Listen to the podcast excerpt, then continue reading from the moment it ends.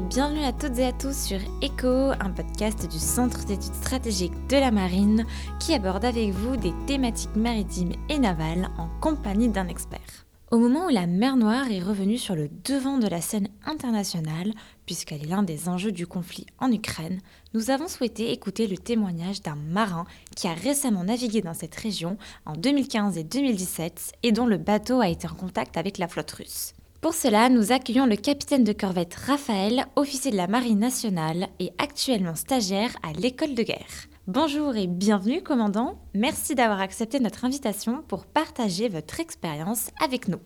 Bonjour. Commandant, en premier lieu, pouvez-vous en quelques mots nous parler de votre carrière dans la Marine nationale? J'ai rejoint la Marine nationale il y a maintenant 20 ans euh, comme officier marinier via l'école de Mestrance. J'ai navigué euh, à l'issue comme navigateur sur, sur frégate euh, dans le groupe aéronaval ou, ou, basé à La Réunion, notamment au, Kerguelen et, en Asie du Sud-Est.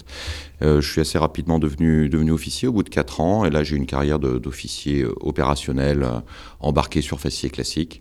avec pas mal de types de bateaux différents, du, patrouilleur en, en Méditerranée, pétrolier ravitailleur, euh, et puis pas mal de frégates, en particulier des frégates type Lafayette, avec lesquelles je peux participer à, de nombreuses missions, tant en Méditerranée, Méditerranée orientale qu'océan Indien et, et donc mer Noire. Donc vous avez, euh, c'est ça, navigué en mer Noire à deux reprises, hein, c'est bien cela C'est bien ça. Et quel est le premier souvenir que vous en retenez alors? Alors, le premier souvenir qu'on en retient, c'est le, passage des détroits turcs, qui est quelque chose qu'on ne fait pas forcément souvent dans, la marine nationale, et euh, l'arrivée dans une mer fermée et l'accueil euh, qu'on avait, euh, avait anticipé par un, bâtiment de, renseignement russe qui nous attendait à la limite des eaux territoriales turques avant, euh, avant qu'on attaque notre, notre patrouille. Donc vous avez donc franchi à deux fois ces détroits turcs. Est-ce que vous pouvez nous dire comment, ben, comment cela s'est passé à bord? Alors le, franchissement des détroits turcs répond, s'inscrit dans la, convention de Montreux, c'est-à-dire que lorsqu'on est une, marine non riveraine de, la mer Noire, on doit demander le passage des détroits turcs euh, donc à la Turquie et on est contraint d'y rester euh, une durée limitée quand on n'est pas riverain. On ne peut pas non plus euh, faire rentrer dans les détroits turcs si on n'est pas une marine riveraine toujours, des bâtiments supérieurs à un certain tonnage ou d'un certain type. Par exemple, on ne peut pas faire rentrer un sous-marin ou un porte-avions quand on n'est pas, on pas riverain de la mer Noire dans les détroits turcs. Donc on, demande le passage avec un certain préavis. C'est pour ça c'est l'autorité opérationnelle, en l'occurrence SECMED, le en chef pour la Méditerranée, qui, le fait pour nous. Et euh, lorsqu'on passe les détroits turcs, c'est quelque chose qui s'inscrit sur une journée complète quasiment puisqu'on commence par le, détroit des Dardanelles euh, dans un premier temps. Donc, euh, lorsqu'on franchit les Dardanelles, on, rend hommage aux marins du, Bouvet, aux marins français qui, qui, ont coulé dans les Dardanelles lors de la Première Guerre mondiale, avec des pots de gerbe en général. On embarque un pilote turc. Ensuite, on transite dans une mer un peu plus large, qui est la mer de Marmara, avant de, franchir le Bosphore et donc, euh, donc de voir Istanbul de très près, toujours avec un pilote euh, turc qui, est là pour nous guider euh, en fin de journée. Et puis, en général, lorsque la nuit commence à tomber, on arrive dans la mer Noire à proprement parler. Et alors, quel était l'objet de vos missions en mer Noire? Alors l'objet des missions en mer Noire, lors de la première, c'était plutôt un, passage rapide avec, euh, avec euh, un passage en Ukraine, à Odessa, pour, pour y faire de la coopération et, des exercices avec la marine ukrainienne. C'était en 2015. Et lors de la deuxième mission, qui, qui, elle, pour le coup, avait duré plus longtemps, on avait optimisé le, temps maximum de présence sur zone de 21 jours. On était dans une mission polyvalente, comme peuvent le faire toutes les frégates, c'est-à-dire à la fois de la coopération avec les les, marines riveraines, en particulier celles de l'OTAN, euh, que sont euh, la Bulgarie, la Roumanie, coopération également avec l'Ukraine à nouveau. Et puis lorsqu'une frégate est déployée, c'est un capteur qui voit, qui écoute, qui euh, observe et qui rend compte. Donc l'objectif était également de, naviguer dans le reste de la mer Noire, pas de se cantonner à la partie ouest, donc devant les, pays, les pays de l'OTAN, pour y, observer le comportement notamment des Russes. Il faut bien avoir en tête que c'était après l'annexion de la Crimée, donc dans un contexte déjà, déjà tendu, même si évidemment ça l'était moins qu'aujourd'hui. Et donc grâce à, grâce à ces déploiements, on est capable de, faire de la connaissance et de l'anticipation, euh, de voir euh, quelles sont les capacités russes, leur, euh, leur, leur délai de réaction, leur comportement vis-à-vis de nous, tout en affirmant la liberté de navigation, puisque lorsqu'on est en mer Noire, on n'est pas, pas dans les eaux territoriales ni, de, ni de la Russie, ni, ni d'autres pays lorsqu'on navigue au milieu. Donc y naviguer et y, affirmer le fait que la France peut y déployer des, bâtiments en toute liberté, dans le respect toujours de la Convention de Montreux, donc sur une durée limitée. Donc la flotte russe est toujours présente en mer Noire et votre navire, donc la frégate, a été en contact avec des bâtiments russes, n'est-ce pas? Est-ce que vous pouvez un petit peu nous raconter Oui, alors comme je le, disais tout à l'heure, lorsqu'on on arrive à la limite des 12 nautiques de la Turquie, donc un peu plus de environ 22 km, on, sort des eaux territoriales turques et donc là on a un, bâtiment russe qui nous attend, euh, un AGI ça s'appelle, c'est un bâtiment dédié au renseignement. Alors à l'époque c'était euh, un bateau euh, relativement ancien, mais bardé d'antennes, qui est là pour nous suivre, pour reporter nos, faits et gestes à son état-major. C'est quelque chose qui est connu, hein, qu'on anticipe et donc qui nous suit euh, en permanence euh, à quelques nautiques derrière euh, pendant toute notre navigation. Donc c'est le premier contact qu'on a avec les bâtiments russes. En général, on n'a pas de contact radio avec eux, ils ne nous contactent pas et ils restent, c'est valable également d'ailleurs pour les aéronefs, et ils nous suivent plus ou moins de près selon les zones dans lesquelles on navigue. Alors évidemment, lorsqu'on arrive en escale dans un pays souverain comme la Roumanie ou la Bulgarie ou l'Ukraine, le bateau russe reste hors des eaux territoriales de ces pays, donc euh, lorsqu'on arrive pour, y faire, euh, pour y accoster, le, bateau russe cesse de nous suivre. Euh, ce qui est intéressant, c'est que donc à l'époque, il y avait pas mal de, de transit de, bâtiments de soutien et également de bâtiments de combat entre la flotte russe de la mer Noire et la Méditerranée orientale. Donc c'est l'époque où les Russes se montaient en puissance sur la Syrie. Donc on observait un petit peu ces, ces, convois ou ces, allées et venues de, bateaux. Et euh, l'interaction euh, majeure, j'allais dire, qu'on a pu avoir, on, percevait vraiment euh, qu'on arrivait dans le précaré de la Russie.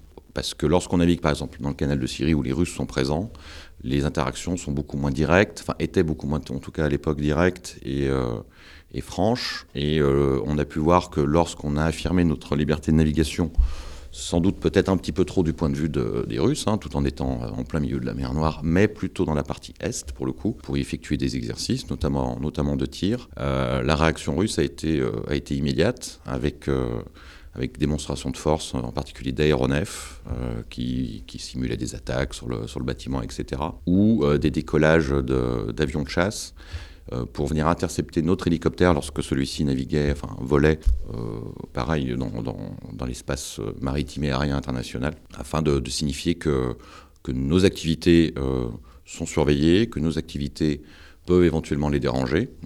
on l'a vu lorsqu'on a pu faire des tirs et où la réaction a été, assez virulente dès le lendemain. Mais ce qui est intéressant, c'est de voir que euh, lorsqu'on avait par exemple semé notre bâtiment russe qui nous, suivait depuis le, Bosphore en, accélérant et puis en manœuvrant intelligemment de nuit pour, euh, pour qu'il cesse de nous suivre, de voir après de pouvoir jauger le, degré de coopération entre euh, leurs bateaux, leurs aéronefs. Après, on, on, pouvait voir sur le radar des, un avion de chasse russe qui, qui allait investiguer tous les tous les bateaux de commerce, tout ce qui flottait en fait euh, au milieu de la mer Noire pour essayer de, nous retrouver, et qui, nous avait retrouvés au bout d'un petit moment. Mais c'était c'est un jeu de chat et de, euh, de, chat et de la souris qui, euh, qui reste toujours, enfin en tout cas qui restait toujours sous contrôle à ce moment-là. on était bien conscient qu'il n'y avait pas d'intérêt de la part de la part des aéronefs russes de venir ouvrir le feu ou d'avoir de, de, venir escalader avec avec notre bâtiment. donc voilà Toujours, toujours du contrôle, savoir rendre compte, observer, analyser leur, leur façon de faire. Et on, avait pu observer quand même une, une réaction euh, graduée à nos actions et à notre navigation assez, euh, assez franche selon la zone où on, opérait. C'est-à-dire que lorsqu'on était euh, dans la partie ouest de la mer Noire, donc devant le, la Roumanie et la Bulgarie en particulier, les, voilà, on était suivis, mais sans plus d'interaction que ça par, par, le bâtiment russe. En revanche, dès qu'on commençait à s'approcher du milieu de la mer Noire, voire un petit peu de l'Est, le suivi euh, russe, notamment via moyen aérien, était beaucoup plus euh, serré et beaucoup plus, euh, beaucoup plus affirmé. Donc une certaine animosité, finalement Alors, Une animosité, je, voilà, je, dirais une, une, affirmation franche que notre présence est surveillée et que qu'on est chez eux. Voilà et que la mer Noire, en tout cas dans sa partie euh, orientale, euh, été considérée vraiment, et je pense que c'est encore plus vrai aujourd'hui, comme un, comme un précaré euh, russe dans lequel un bâtiment français, ou c'était le cas d'ailleurs, c'est le même type de comportement qu'on observe souvent avec encore un peu plus d'agressivité avec les autres bâtiments de l'OTAN que quand les Américains ou les Britanniques naviguent dans la zone.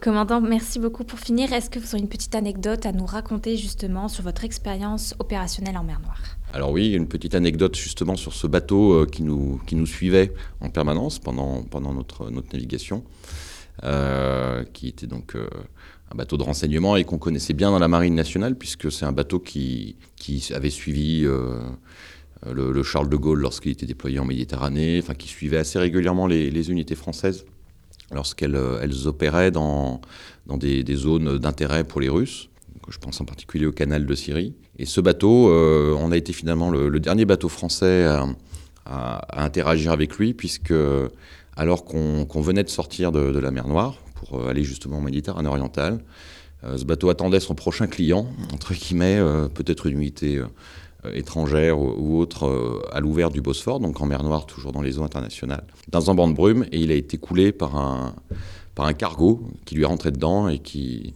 qu'il a fait couler en quelques minutes. Donc on était le, dernier bateau français à avoir des interactions avec, euh, avec ce, ce bateau de renseignement russe qu'on connaissait et qui nous suivait depuis pas mal d'années. Très bien, mais écoutez, merci beaucoup, commandant, pour euh, nous avoir accordé de votre temps et pour nous avoir partagé votre expérience en mer Noire. Je rappelle que vous êtes euh, officier de marine et stagiaire à l'école de guerre. Si cet épisode vous a intéressé, vous a plu, n'hésitez pas à aller écouter notre épisode sur la mer d'Azov, euh, épisode enregistré avec Martin Mott. Donc, il s'agit de l'épisode 18, la mer d'Azov, clé des enjeux stratégiques russo-ukrainiens, qui est également une zone stratégique pour de nombreux pays, comme nous l'a révélé le conflit Merci beaucoup à tous pour votre écoute et à très bientôt sur ECHO, un podcast du Centre d'études stratégiques de la Marine.